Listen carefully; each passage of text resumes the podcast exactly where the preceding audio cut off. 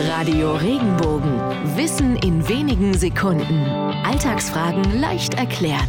Warum scheren wir alles über einen Kamm, wenn wir zwei verschiedene Dinge gleich behandeln?